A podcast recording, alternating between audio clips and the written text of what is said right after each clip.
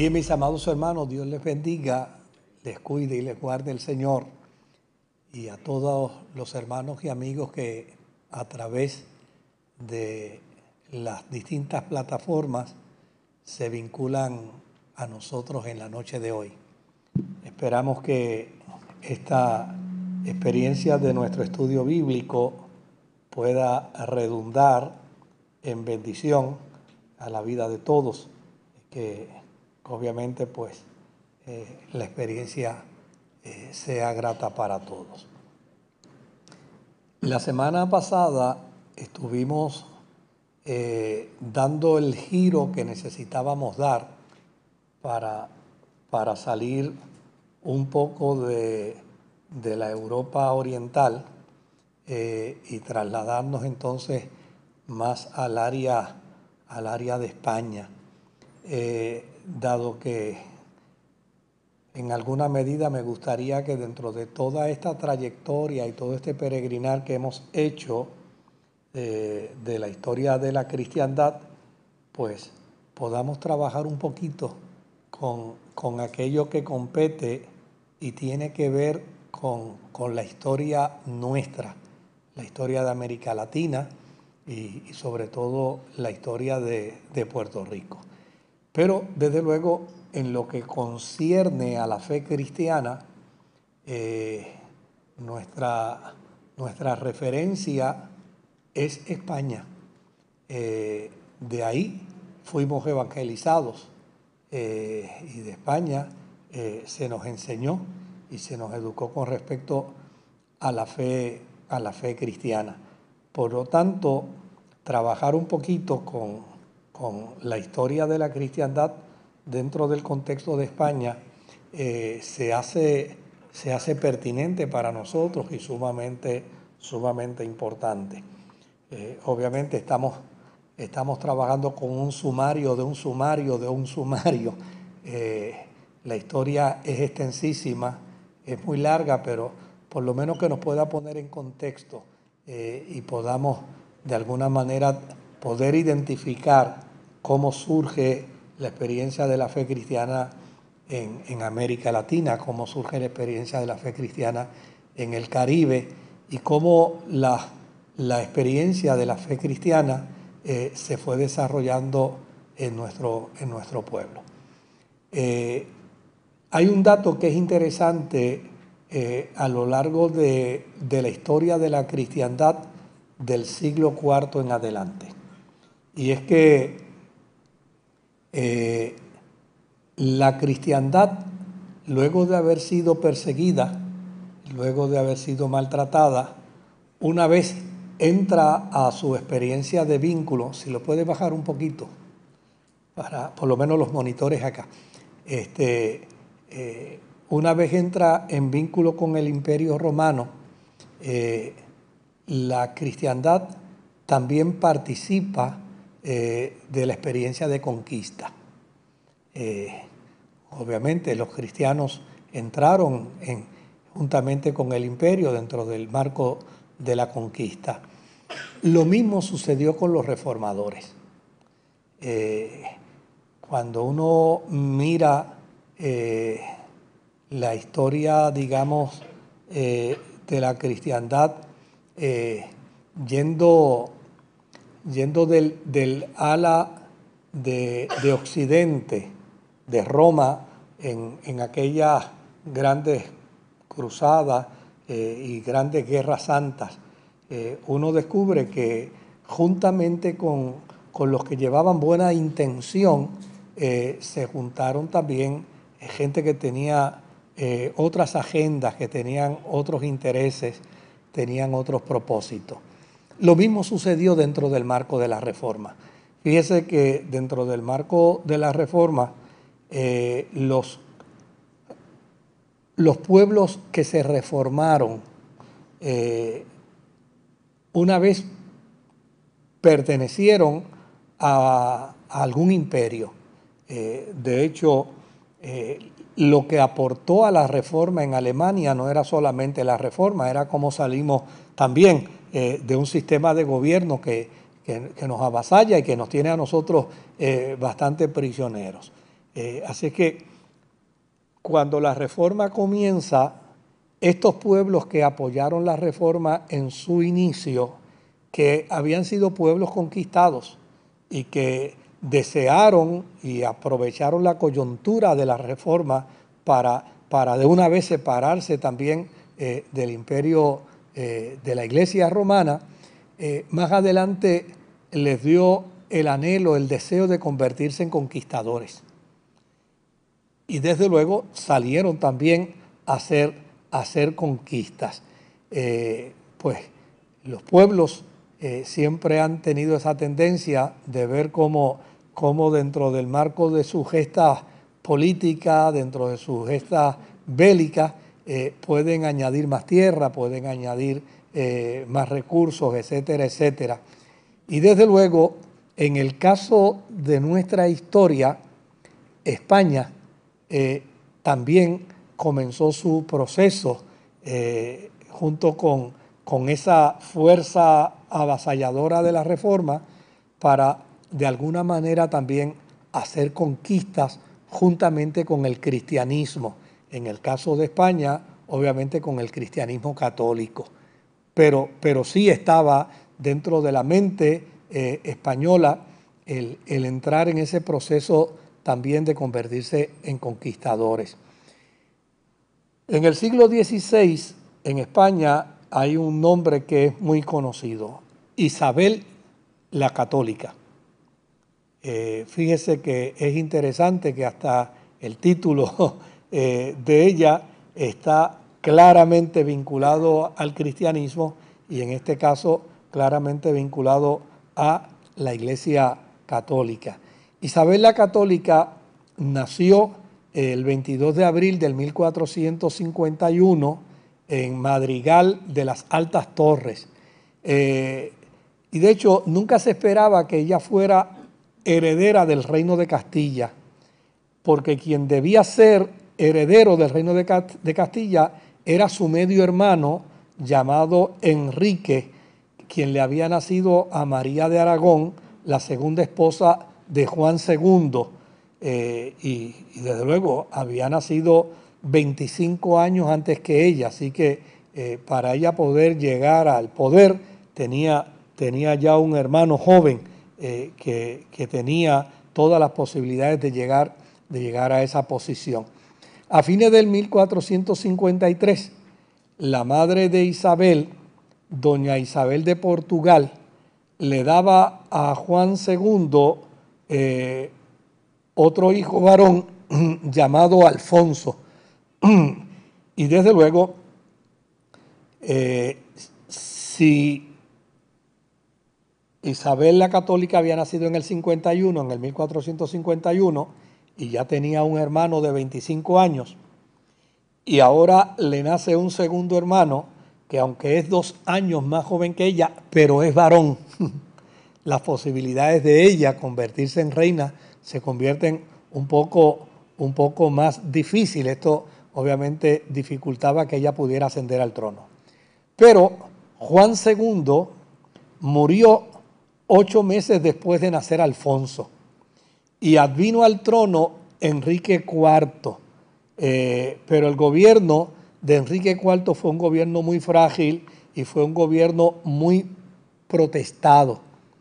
Su madrastra, que a la sazón era la madre de Isabel, y Alfonso le criticaron muchísimo, eh, pero eh, Enrique IV la recluyó en el castillo de Arevalo y allí eh, prácticamente, eh, claro, los historiadores dicen que se volvió loca, yo creo que, que ella venía teniendo problemas ya mentales y obviamente una vez su libertad es restringida y es llevada a un lugar en específico donde no se le permite interactuar con nadie, pues allí perdió perdió ella el juicio.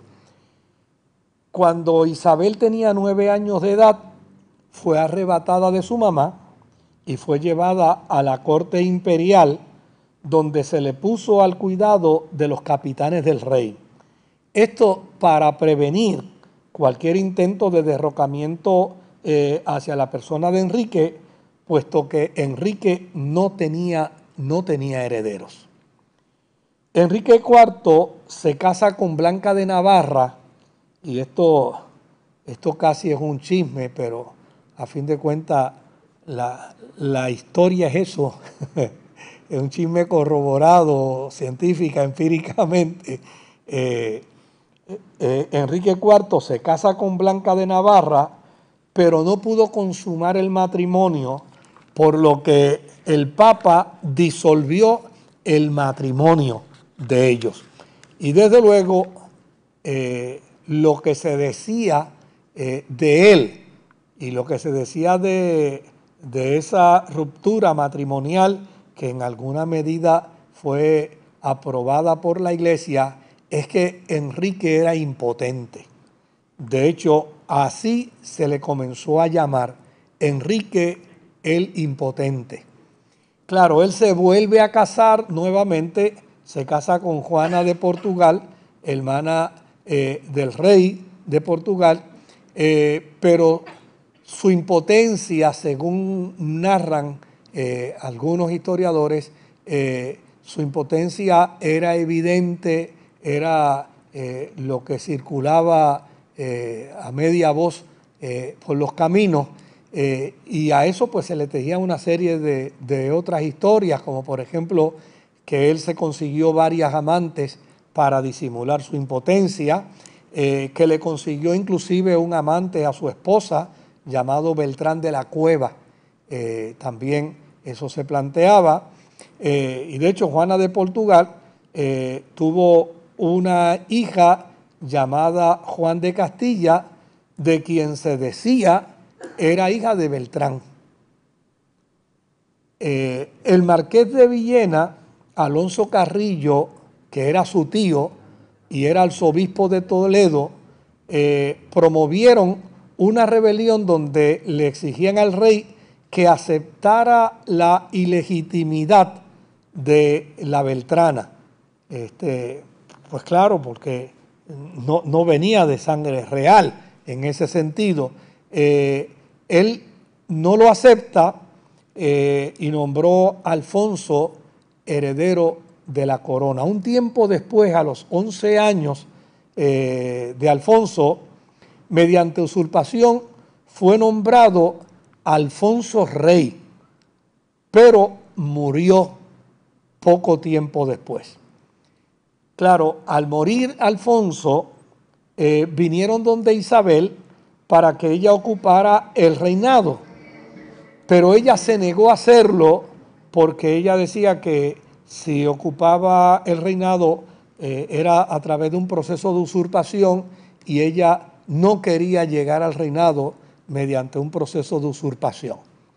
Eh, finalmente eh, se logra que Enrique siguiera siendo rey, pero que nombrara a Isabel la sucesora del trono. Y, en ese sentido, pues ya Isabel en vías, en líneas de ocupar una posición eh, imperial, eh, se casa con Fernando de Aragón y eh, Fernando de Aragón era su primo y dentro del contexto de la iglesia en aquel tiempo, pues eso no era, no era permitido, pero hubo una dispensa papal para que Isabel y Fernando de Aragón se casaran.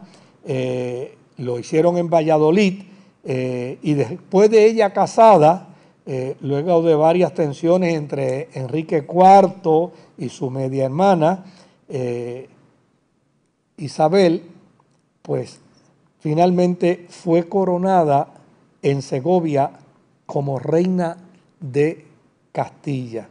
Esto fue en el año 1474. Eh, claro, no faltó el contraataque de la Beltraneja, que era eh, a la sazón eh, hija, supuestamente, ¿verdad? Pero de, del impotente, pero a fin de cuentas estaba vinculada al cuento ya de que era directamente hija de Beltrán, que no era hija del rey, y eso hizo entonces que a la hora de la verdad, Fernando apoyó a Isabel, que ya era su esposa, y finalmente lograron vencer el contraataque que la Beltraneja había desarrollado eh, para, para tratar de ocupar una posición monárquica. ¿Qué se dice sobre el reino de Isabel? Pues se dice que ella tomó un, reino hecho pedazos, pero comenzó a hacer una serie de gestiones eh, donde ordenó de forma magistral eh, su reinado, al punto que ella eh, tuvo control de los, de los maestres que, los nombraba el Papa, ella logró que se le concedieran eh, a ella el control de, de esos nombramientos que hacía el Papa.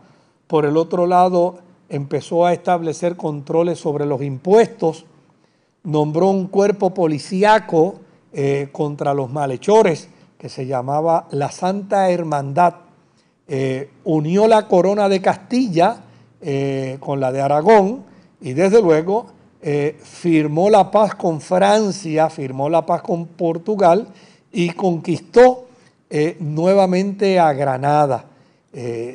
como ustedes conocen en la historia, Granada fue uno de los bastiones de resistencia por parte de los moros, por parte de los árabes.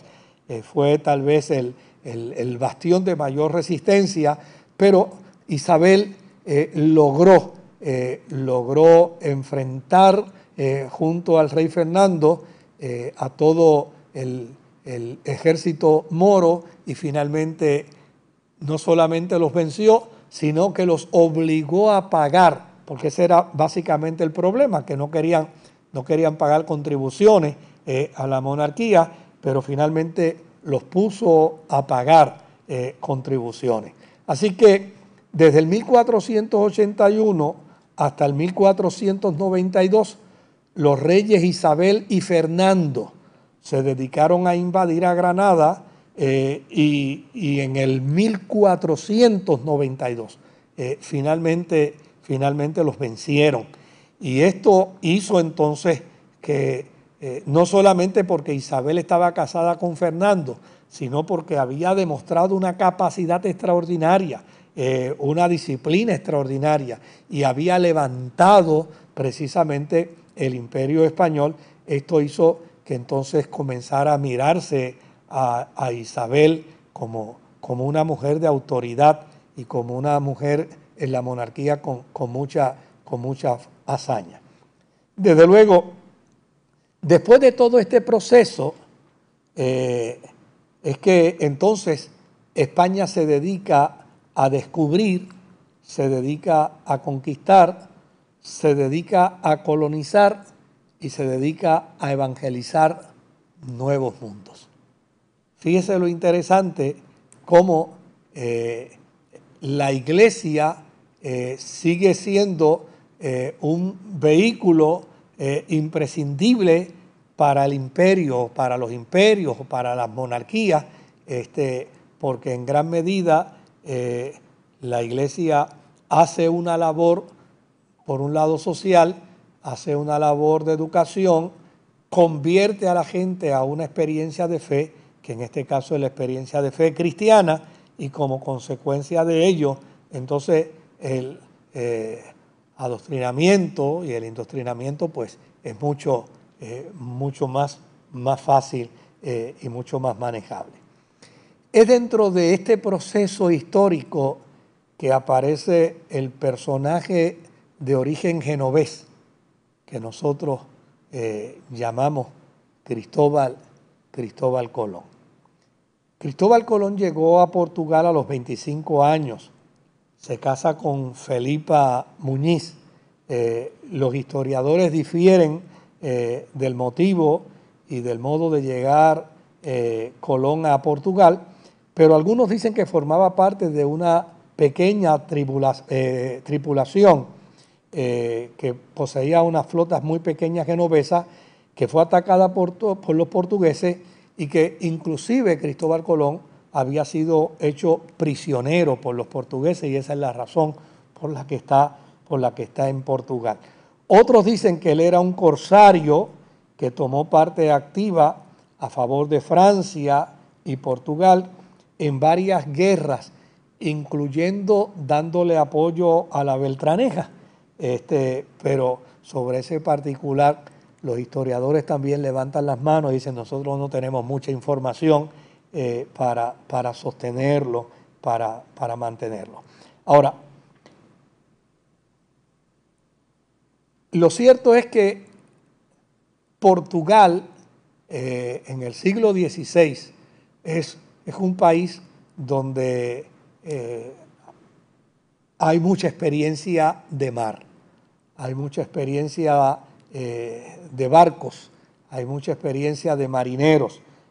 Y desde luego Cristóbal Colón conoció a varios famosos navegantes y sobre todo a los cartógrafos eh, y como resultado de la información que adquirió de ellos eh, Cristóbal Colón, eh, según algunos historiadores, dicen que por lo que había escuchado, él entendió que la tierra era redonda. Cuando su esposa muere sin esperanza de apoyo de Portugal, cargado de deudas, es que Cristóbal Colón abandona a Portugal en secreto y se dirigió entonces inmediatamente al sur de España. Él no tenía apoyo inicialmente de los, de los reyes católicos y hasta pensó vender sus servicios a Francia o a Inglaterra cuando por fin logró un arreglo después de la rendición de Granada.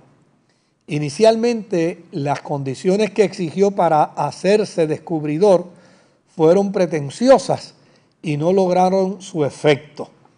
Pero ya para abril del 1492, Cristóbal Colón logra su objetivo y fue hecho mediante la firma de las capitulaciones de Santa Fe, almirante del mar, del océano y virrey.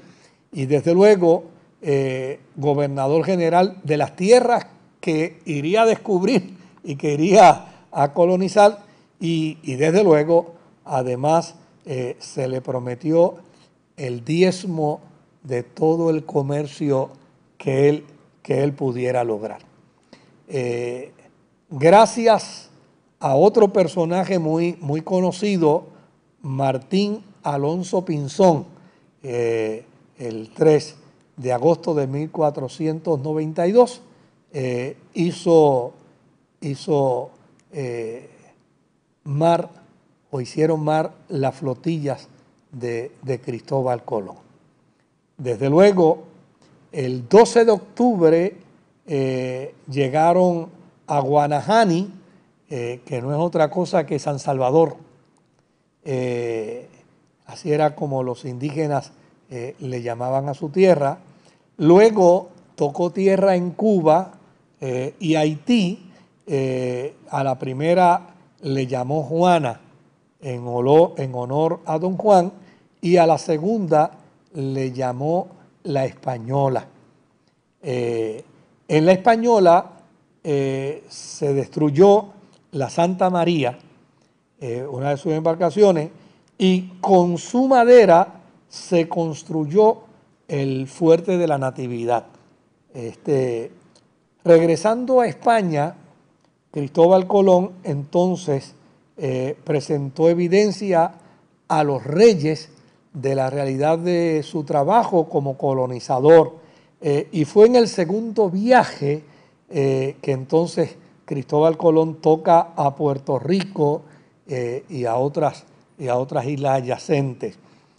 Pero fueron de nuevo a la española.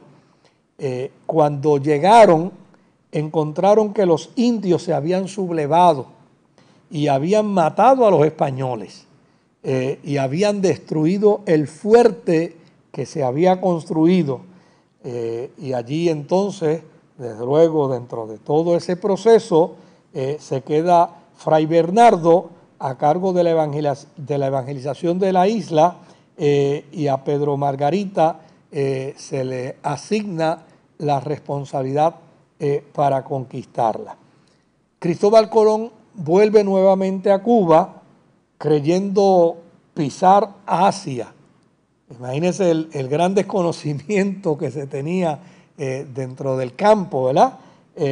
regresa a España, luego partió y descubrió a Trinidad y luego eh, descubre al continente americano, el cual eh, describió, según, según los historiadores, como, como el paraíso.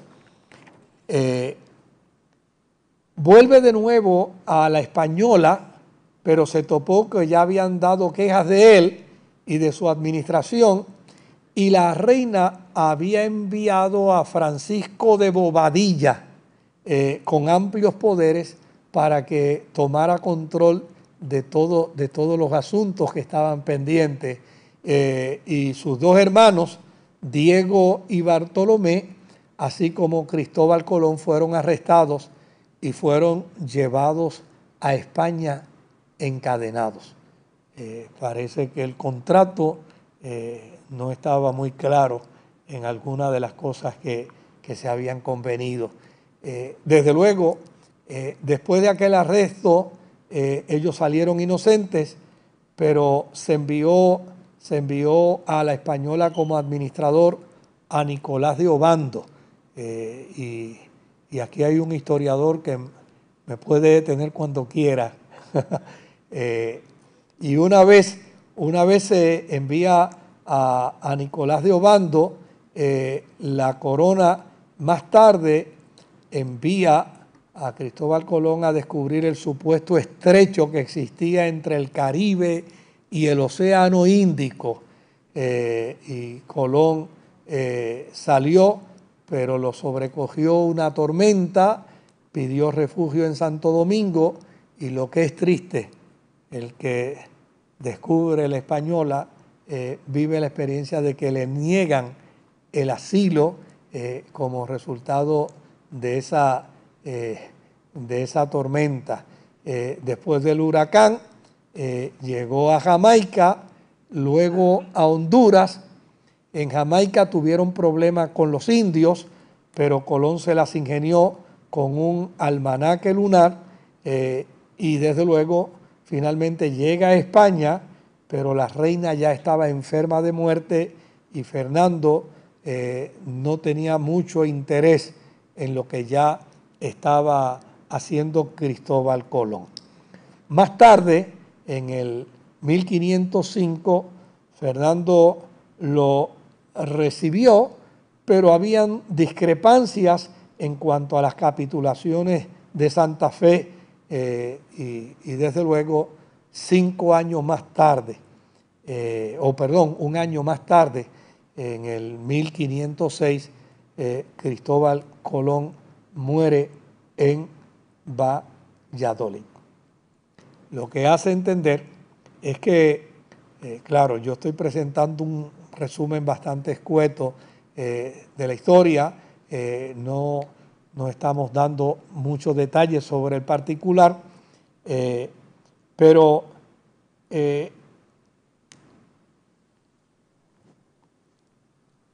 sería bueno que miráramos también la importancia de la, de la gestión colombina ¿no? de, en el descubrimiento de América, porque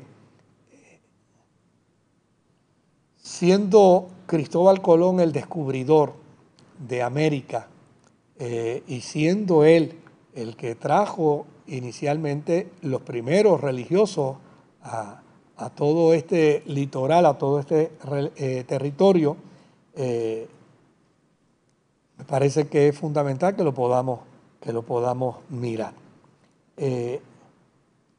Sin lugar a duda, Cristóbal Colón demostró un arrojo audaz eh, y una visión muy clara con respecto al nuevo mundo. no olvidemos que en aquel tiempo no existían los, los instrumentos que hoy tienen. Aquí Hace muchos años atrás hubo un hermano que fue piloto de aviones eh, antiquísimo y decía, el piloto tenía que saber para dónde iba porque no tenía nada, ningún instrumento que le dijera para dónde iba.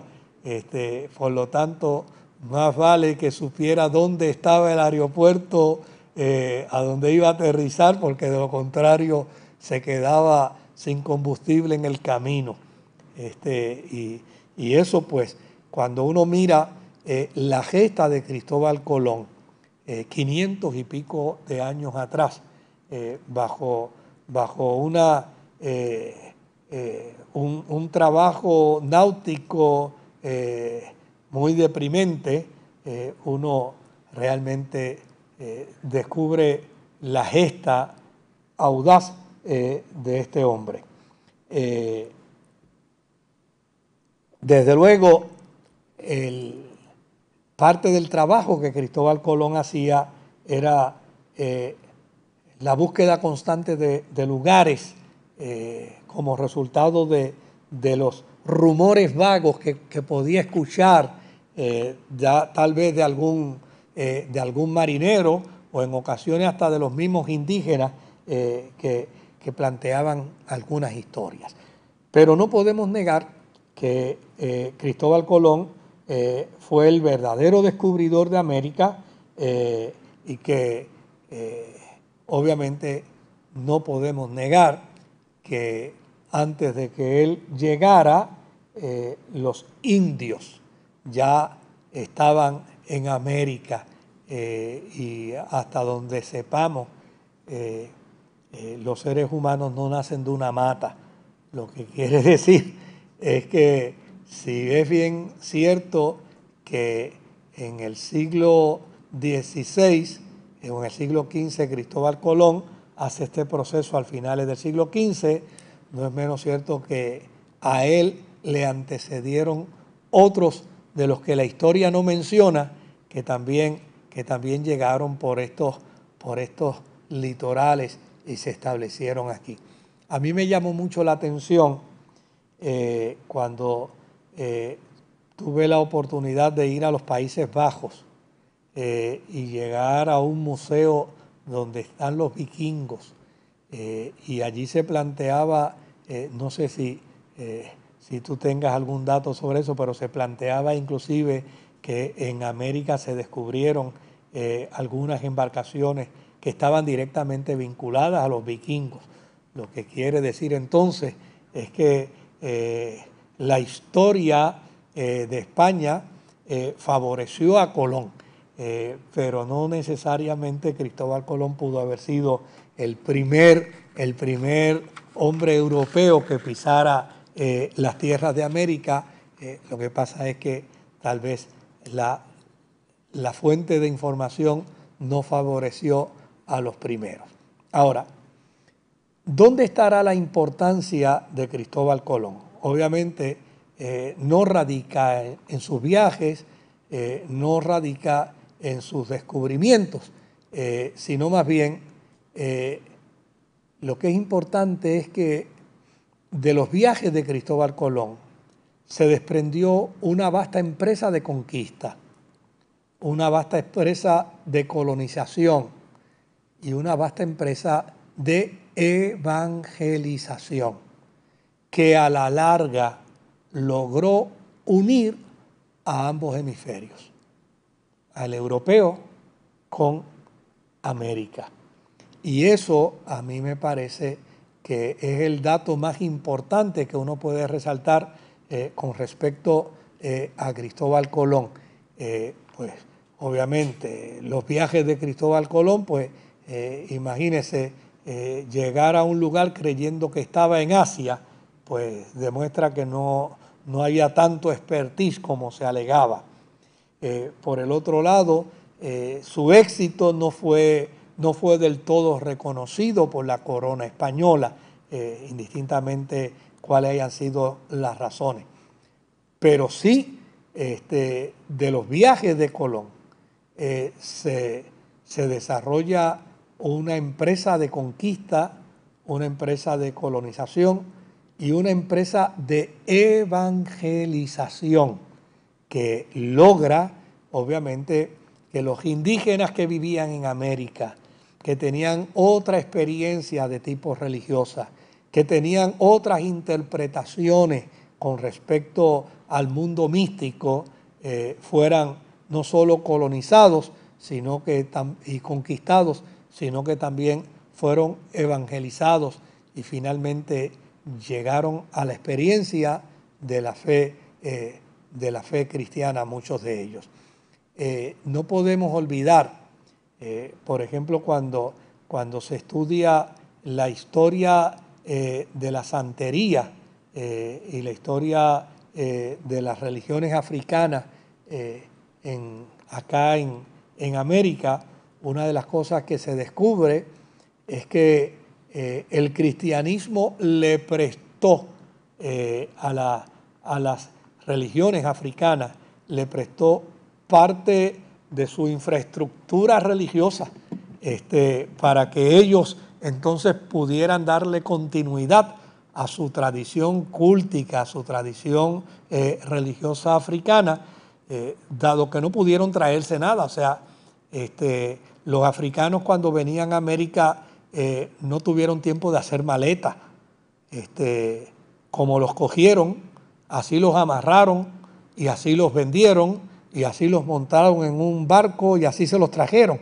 Eh, por lo tanto, eh, ninguno de ellos podía pensar en que voy a traerme mi tradición con mis amuletos, con, mi, con mi parafernalia religiosa, ¿no?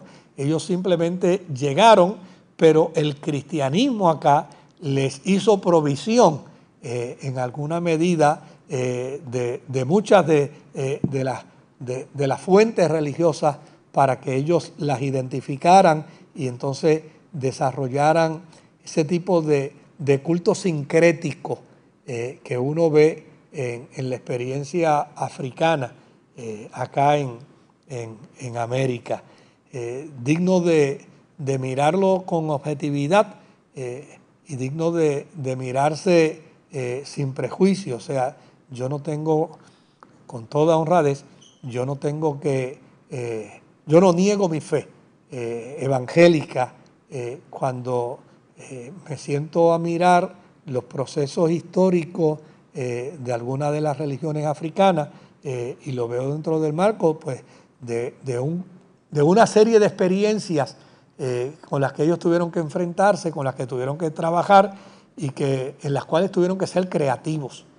Eh, no patrocino, no las creo, no las vivo, pero, pero las, las miro sin prejuicio. No sé si yo me hago entender con lo que estoy diciendo. O sea, eh, ellos vinieron con esa herencia, trajeron esa herencia y desde luego, como, como eran esclavos, eh, la experiencia de la evangelización no tenía todo el objetivo de que conocieran la fe, eh, además de que muchos de los que vinieron eh, apenas la conocían tampoco.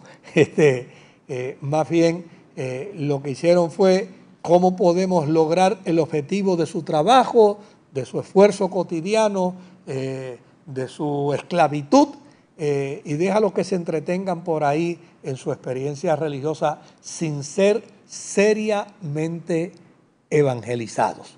Eh, no podemos perder de vista eh, que España se convirtió en, en, una cultura más papista que el Papa, más católica que Roma.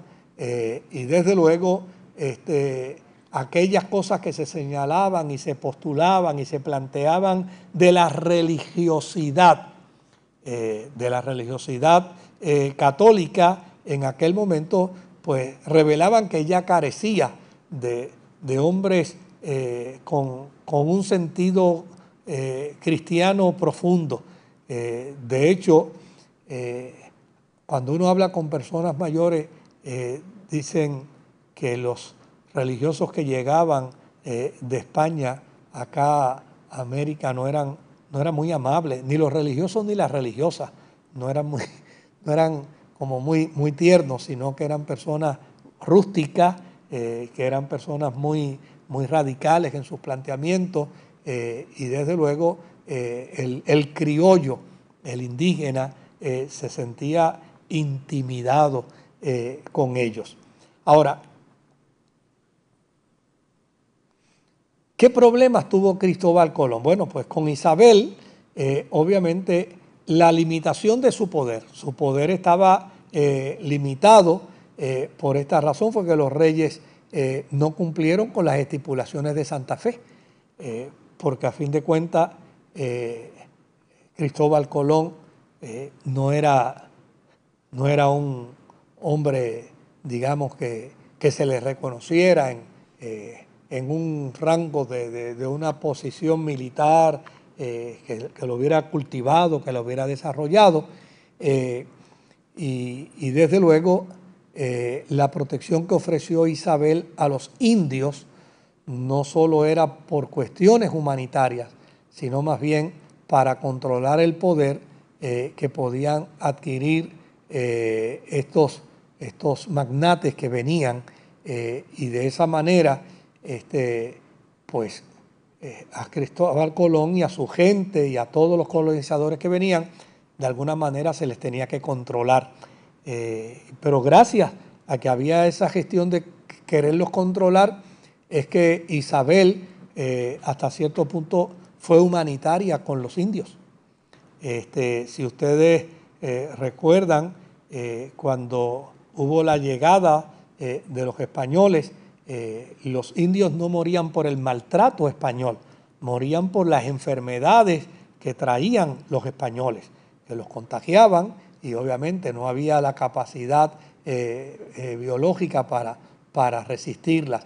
Pero sin embargo, eh, a, Isabel y a la corona se le ocurrió poderlos, poderlos llevar a otras regiones y separarlos precisamente para que no, no, se, vieran, no se vieran afectados.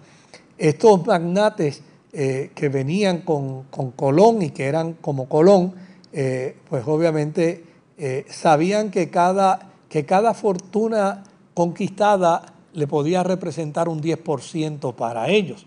Por lo tanto, la forma y manera como trataban al indio eh, no era muy agradable, no era muy, muy amena. Lo que hace entender entonces es que eh, favoreciendo a los indígenas se controlaba el poder, el poder de estos, de estos colonizadores. Eh, que a la larga, a la larga eran vistos como males necesarios para la corona, puesto que con ellos se exportaba el oro eh, que era necesario para que España pudiera eh, subsistir con su política en Europa, este, pero realmente no eran, no eran tan deseados ni tan apetecibles para, para la corona española. Así es que los colonizadores eh, justificaban sus actos en bien de la fe. Eh, los colonizadores buscaron bulas papales para tales procesos. Los colonizadores manifestaban una cierta lealtad a la, experiencia religiosa, aunque a veces este, eh, manifestaban posturas eh, religiosas, eh, realmente utilizaban la religión como una buena excusa para, para la colonización de los pueblos, de los pueblos colonizados. Lo que esto quiere decir es que el cristianismo que llega a América es un cristianismo con, con un ropaje religioso, pero con un espíritu de conquista, este, donde lo que se procuraba era anexar las tierras a la corona, declarar que las tierras le pertenecían a la corona, el oro le pertenecía a la corona eh, y, desde luego eh, nosotros eh, traemos ese mensaje en nombre de Dios para ustedes, que tanto las tierras y lo que ustedes posean le pertenece, le pertenece a la corona. Con ese tipo de mentalidad, usted podrá imaginar qué tipo de fe cristiana eh, se, se comenzó a establecer dentro del mundo indígena. Eh, era difícil para el indígena eh, entender que en nombre de el Dios de España, eh, el Dios de la cristiandad, venía para, para colonizarlos a ellos, para gobernarlos a ellos, para someterlos a ellos y desde luego lo que se conoce y lo que se entiende dentro de la historia fue las grandes y terribles injusticias que se cometieron. Quisiera llegar brevemente al personaje del que le hablé la semana pasada, Fray Bartolomé de las Casas. Él fue hecho responsable de la leyenda negra acerca de la conquista. Lo que quiere decir es que Fray Bartolomé fue la persona que se encargó de hacerle saber a la corona, señores, lo que los conquistadores dicen no es como ellos lo cuentan. Nació en Sevilla, Fray Bartolomé de las Casas, en el 1474, fue licenciado en leyes, partió de Sevilla en el 1502 con Nicolás Obando para eh, América cuando Colón estaba precisamente en el periodo de su desgracia. Por 10 años, Fray Bartolomé de las Casas vivió en la Española y cuando llevaba 8 años llegaron los dominicos. En el 1511, antes de la Navidad, eh, el sacerdote dominico Antonio Montesinos eh, eh, criticó los abusos por los cuales los indios eran víctimas a través de un sermón que predicó con mucha valentía. Y desde luego, este sermón causó un gran revuelo y las autoridades trataron de callarlo. Eh, la disputa llegó hasta la corte española. Eh, mientras tanto, Fray Bartolomé de las Casas eh, había sido ordenado sacerdote sin inmiscuirse en la disputa de los dominicos y los colonos. Es decir, cuando, cuando él ve esta experiencia eh, por parte de, Antonio Montesino, que eh, obviamente eh, yo creo que es justo señalar que si bien es cierto la marca de la cristiandad en América fue eh, utilizada por los colonizadores, eh, no es menos cierto que fueron los cristianos que llegaron a América los que alzaron su voz para señalar las injusticias, para señalar los atropellos, para señalar aquellas cosas eh, que obviamente se distinguieron como la leyenda negra acerca, acerca de la conquista. lo cierto es que Llega Bartolomé de las Casas, es ordenado sacerdote, no se inmiscuye en la disputa de los dominicos y de los colonos, pero en el 1514, eh, Fray Bartolomé de las Casas tomó una posición en cuanto a los abusos que se cometían contra los indios y tomó posición en cuanto al sermón que predicó, que predicó Montesinos. Este, y desde luego fue con Montesinos hasta Cisneros, el cardenal que era el regente de Carlos V, y este lo envió de nuevo a las Indias con una comisión, eh, obviamente, para, para, investigar todas estas cosas.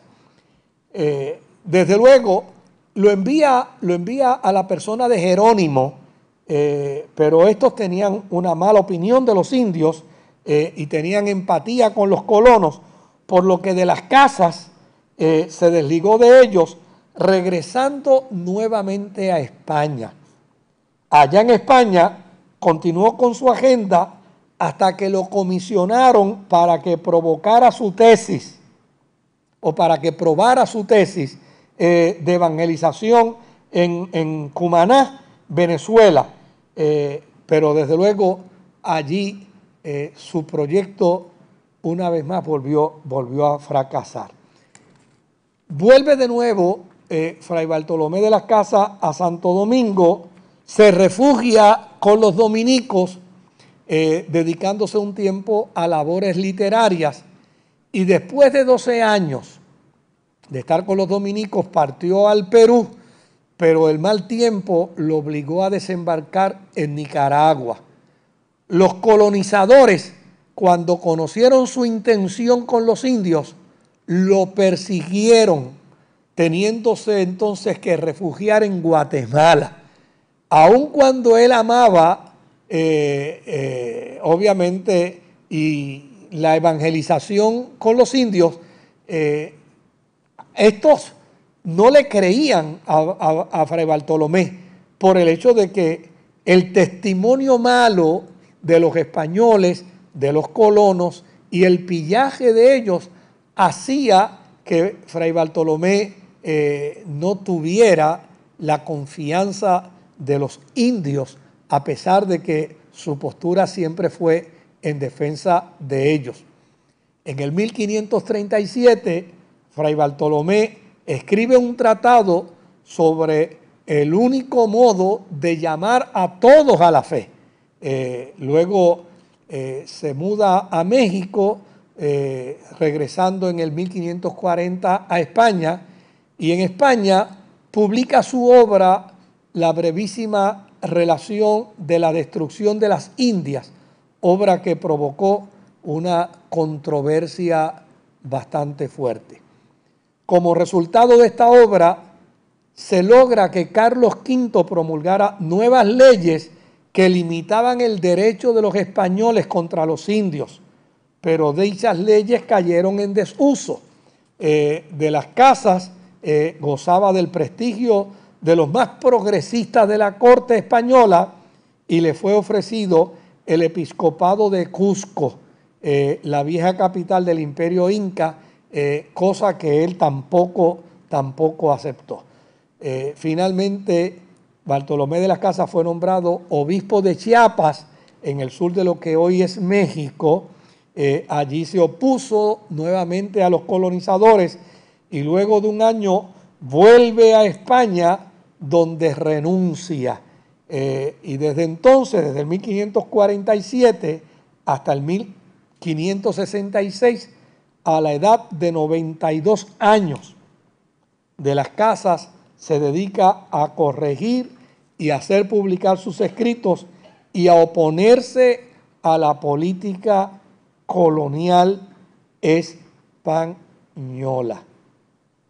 Eh, de hecho, hay un eh, subtracto de, uno de sus, de sus argumentos que, que yo quisiera leérselo, donde dice, los caciques indios son los verdaderos señores de sus tierras y de sus vasallos. El único derecho que tienen los españoles es el de evangelizarlos, no, no el de quedarse con sus propiedades.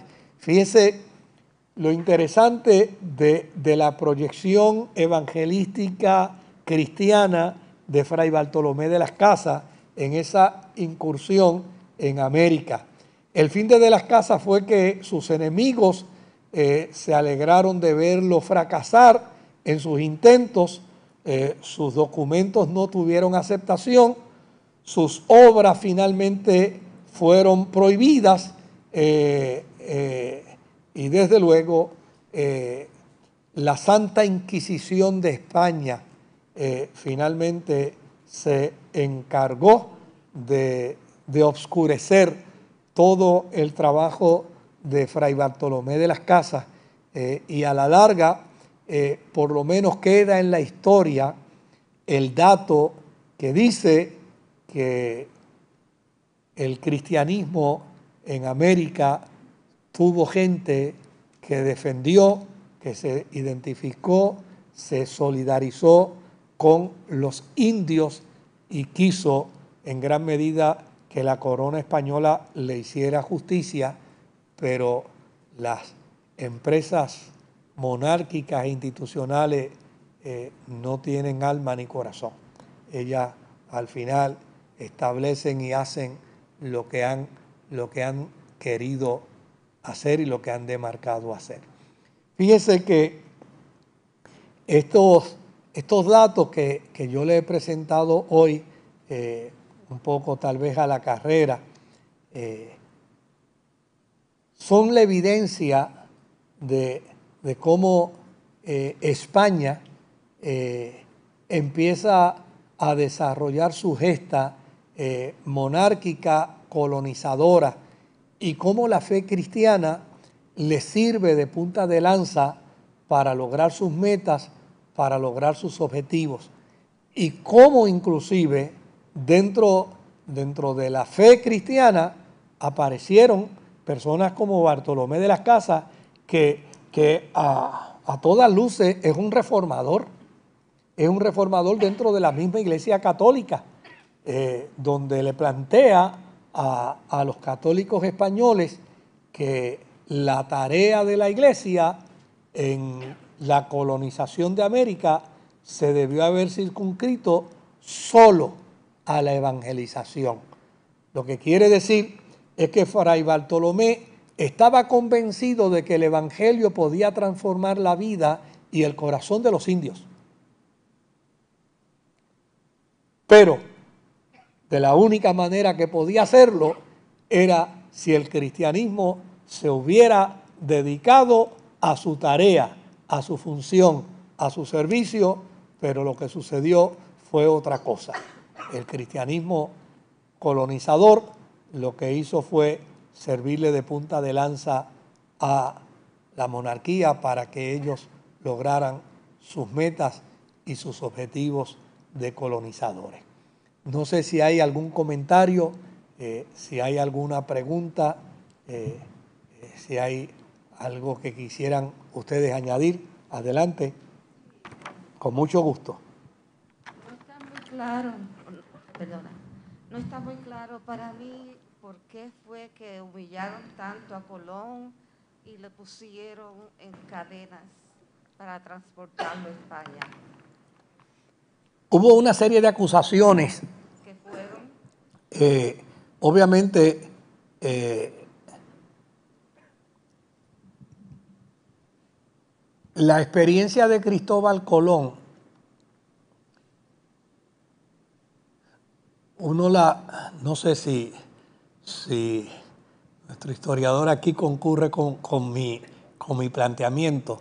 La experiencia de Cristóbal Colón era una experiencia de conquista hacia unos objetivos muy personales y muy particulares. ¿Qué era? El 10%. Él se lo merecía. Sí, no, desde luego. desde luego, el, el obrero es digno de su salario, pero el problema de esto es cómo se hacía. Este, y ahí es donde entraba eh, la, la, la gran bifurcación del problema eh, pues para hacerlo hay que engañar, para hacerlo hay que eh, perseguir, para hacerlo hay que hostigar, para hacerlo hay que esclavizar. Eh, y en ese sentido, obviamente, este, eso generaba fuerza y le generaba autoridad a él. Y la corona, que no podía tener control porque no estaba aquí, entonces veía esa acción de Cristóbal Colón no como una acción loable, sino como una acción peligrosa, porque a la larga está envalentonándose en su función, en su contrato, en lo convenido, pero pone en riesgo y, pone en duda eh, su fidelidad a la corona. Y eso es lo que hace propiamente el hecho de que de que la corona diga, no, este hombre hay que, hay que cortarle las alas. Claro, las acusaciones que se hicieron, él salió inocente de esas acusaciones. Eh, lo que pasa es que después de esas acusaciones que sale inocente, Isabel enferma de muerte. Y ya Fernando no, no, tiene mucho interés de bregar con, con, con Cristóbal Colón. Cuando vuelve de nuevo a sentarse con él, entonces da la impresión que hay unos cambios unos cambios en cuanto a los compromisos hechos previamente, con anterioridad. Y Cristóbal Colón no está de acuerdo con eso y finalmente pues ya, ya no hay interés. Ahora si quiere hacer unos trabajos, los hace, pero ya, ya no dentro del contexto de América, sino en, en otras áreas. O sea que él era el líder, el número uno, ¿right? Sí. Entonces tenían los otros subjefes. Y ellos eran, él era al final el que maltrataba a los indios y los explotaba. Bueno, no es que él era el que maltrataba y explotaba a los indios, es que, es que los que vinieron, vinieron precisamente a, colonizar y cuando se va a colonizar, cualquier resistencia tiene que ser aplastada. Cuando se va a colonizar, cualquier pretexto, cualquier argumento es, es bien justificado. Entonces, desde luego, el sentimiento que hoy tienen, que tiene América precisamente con España, cuando, cuando usted escucha a cualquier historiador eh, y, hacer su planteamiento histórico, el primer resentimiento que aparece es que los españoles se llevaron el oro. O sea, arrasaron con el oro y destruyeron al indígena. ¿Ves? Entonces, ante esa situación, pues, pues se interpreta como, como un atropello, como un abuso. Y la, el cristianismo se convirtió precisamente en un aliado de ese proceso porque los colonos, los que venían, los que colonizaban, pues a fin de cuentas, pues eh, eh, los traían a ellos y los traían precisamente porque la fe iba a servir de alguna manera de, eh, de un control a, a, la población indígena. Eh, fueron muchos los lugares donde, donde cuando el indígena cuestionaba por qué ustedes están aquí, la respuesta eh, era porque Dios le ha entregado estas tierras a la corona.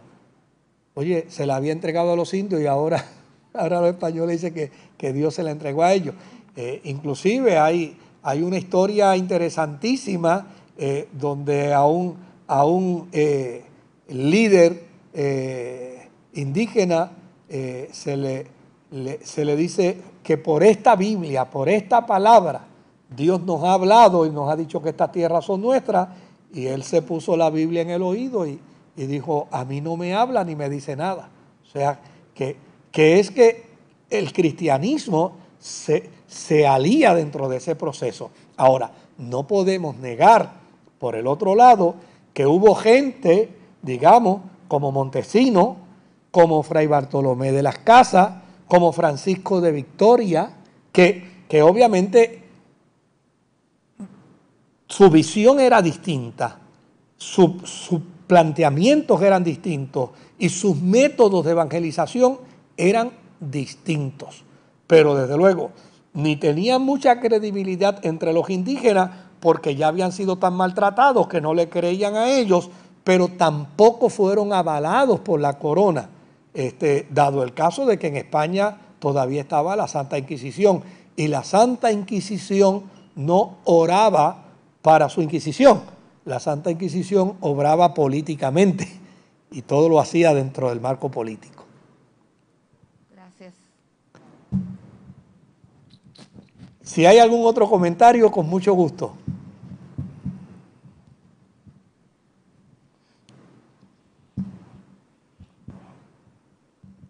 Pastor, me va a disculpar, ¿verdad? Siempre trato de mirar la historia del cristianismo, de la iglesia, de España, con nuestra realidad social, ¿no? Y ahora pues estamos atravesando momentos en, en el país donde pues, las iglesias, en vez de dividirse, deberían tal vez unirse más en, en las cuestiones públicas, ¿verdad? Como estamos escuchando a Fray Bartolomé, que fue un señor que trató de hacer correcciones en su época, en nuestra época. La historia del cristianismo debe ser aprender de ellos y no repetir los errores que cometieron ellos, pero ver eh, lo que pasó ahora en programas de televisión acusando a la iglesia del COVID y muerte con media perla de pastor, pues llama la atención. quería hacer ese comentario sobre eh, esta realidad de Puerto Rico y, la historia del cristianismo que yo la aplico para que no repitamos los errores del pasado, de España, de, ellos que, que ustedes sabiamente nos están enseñando en estos martes. Bueno, lo que yo creo es que los cristianos primero tenemos que unirnos y después que estemos unidos, entonces podemos trabajar con nuestros proyectos. No puede haber unidad de propósito si primero no hay una manifestación genuina de unidad este, de espíritu y de corazón. Eh, tiene que haber primero una unidad eh, en el corazón, en la vida, en el alma de los creyentes, para entonces poderse sentar y decir, bueno, este, ahora que estamos unidos, ¿con qué cosas podemos trabajar? Pero no podemos pretender trabajar eh, sin, primero, sin primero unirnos. De hecho, eh, la llegada del Espíritu Santo no llegó para unir la iglesia. La llegada del Espíritu Santo aconteció porque los cristianos estaban unánimemente juntos. la gente piensa que la tarea del Espíritu Santo es unir la iglesia. No, la tarea del Espíritu Santo es bendecir a la iglesia cuando está unida, cuando la iglesia realmente ha expresado su unidad. Y yo creo que lo que necesita la iglesia en Puerto Rico primero es unidad. Eh, después que tenga unidad se trabaja con, las demás cosas, como, como bien dice la Escritura, busquemos el reino de Dios primero y, y lo demás vendrá, vendrá por añadidura. Bueno, ¿Qué nos quedaría? Realmente yo lo que estoy persiguiendo es hacer un, breve resumen, ¿verdad? De, la gesta española eh, para que de esta manera eh, podamos, podamos ver cómo, cómo, la cristiandad empieza a desarrollarse. Yo creo que hay eh, una etapa que me parece que es importantísima poderla mirar poderla, poderla ver eh, y yo creo que nos va a ayudar a nosotros a entender. Eh, por ejemplo, hace una semana atrás eh, alguien me miraba asombrado cuando, cuando yo le decía que la autoridad de la Iglesia Católica en Puerto Rico no radica en Puerto Rico. En Puerto Rico hay cuatro episcopados, pero la autoridad eclesial de la Iglesia de Puerto Rico radica en Santo Domingo. Este, sé ¿cómo es? Le digo, sí.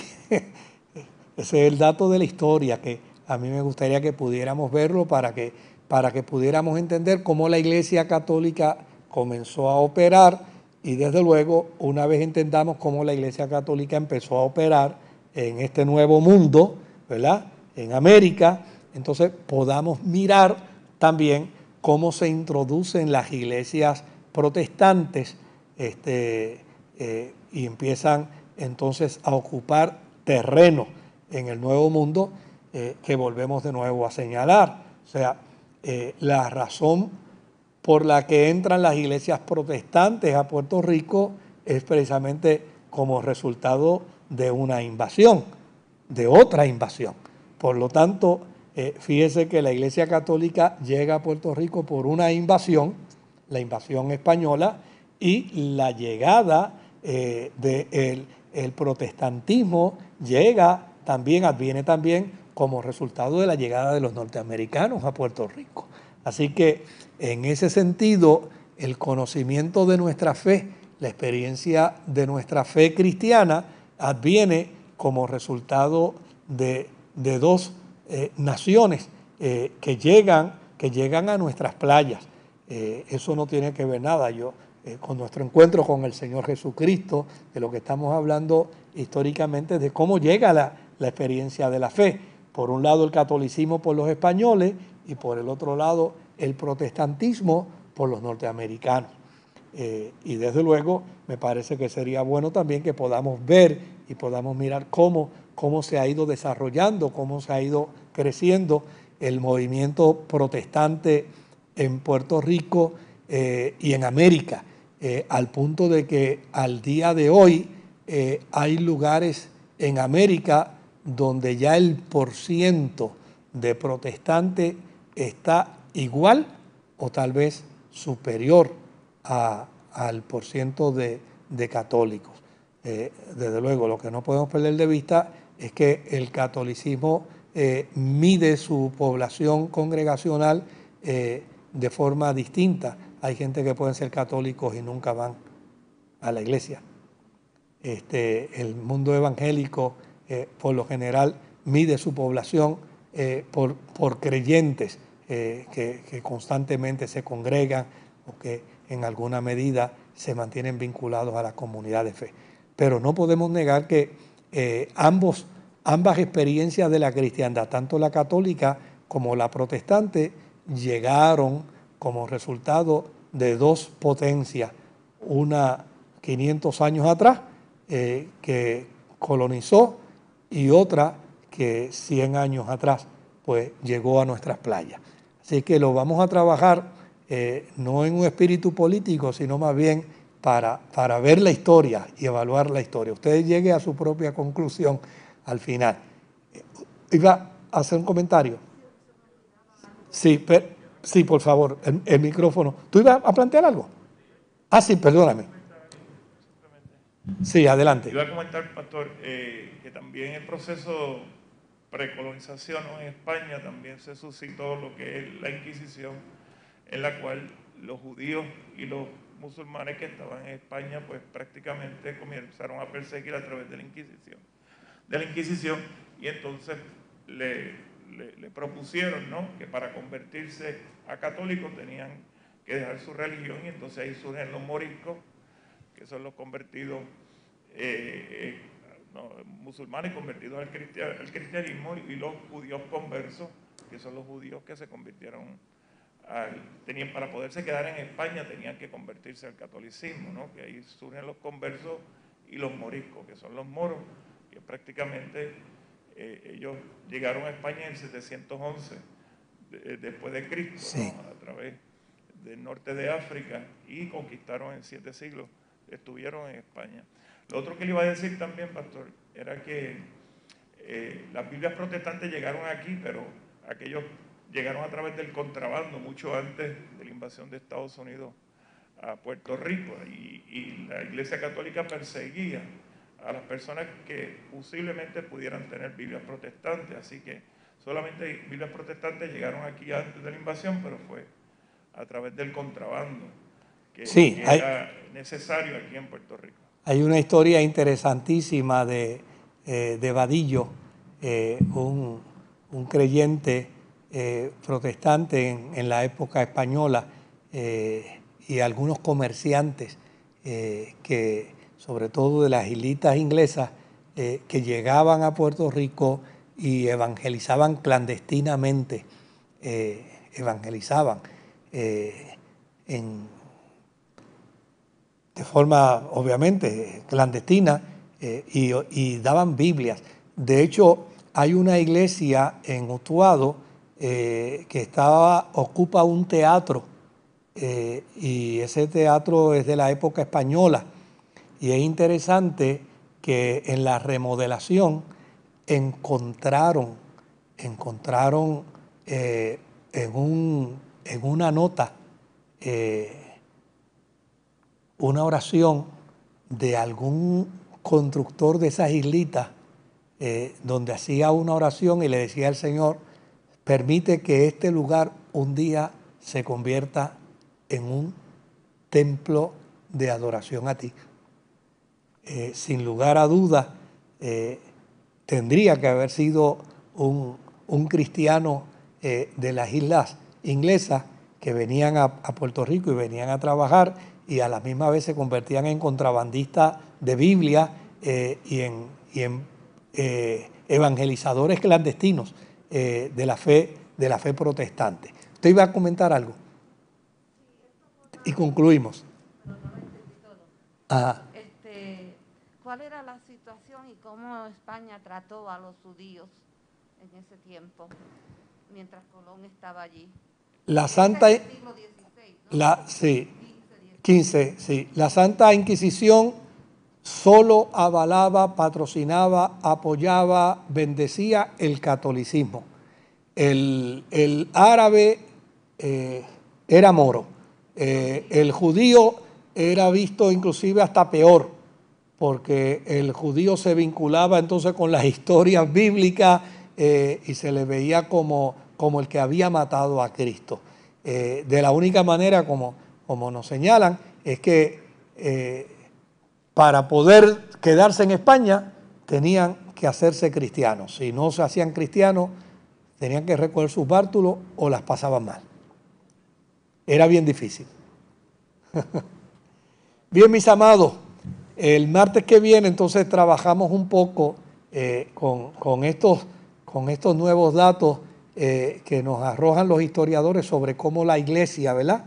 Este, empezó a operar bajo el dominio español eh, y cómo posteriormente hubo esa transición de la iglesia bajo el dominio español y la iglesia cristiana bajo el dominio americano, eh, que yo creo que es interesante también que lo podamos, que lo podamos ver.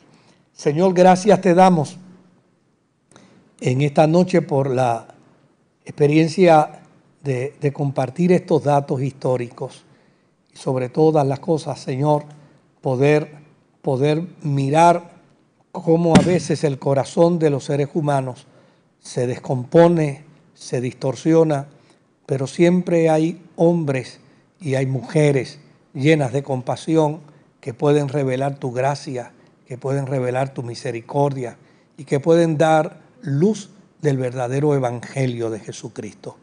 Pedimos que nos lleves con paz y que bendigas a todos nuestros hermanos y a todos nuestros amigos que a través de la internet se han vinculado a nosotros hoy. En el nombre de Jesús. Amén. Que Dios me los cuide, que Dios me los bendiga.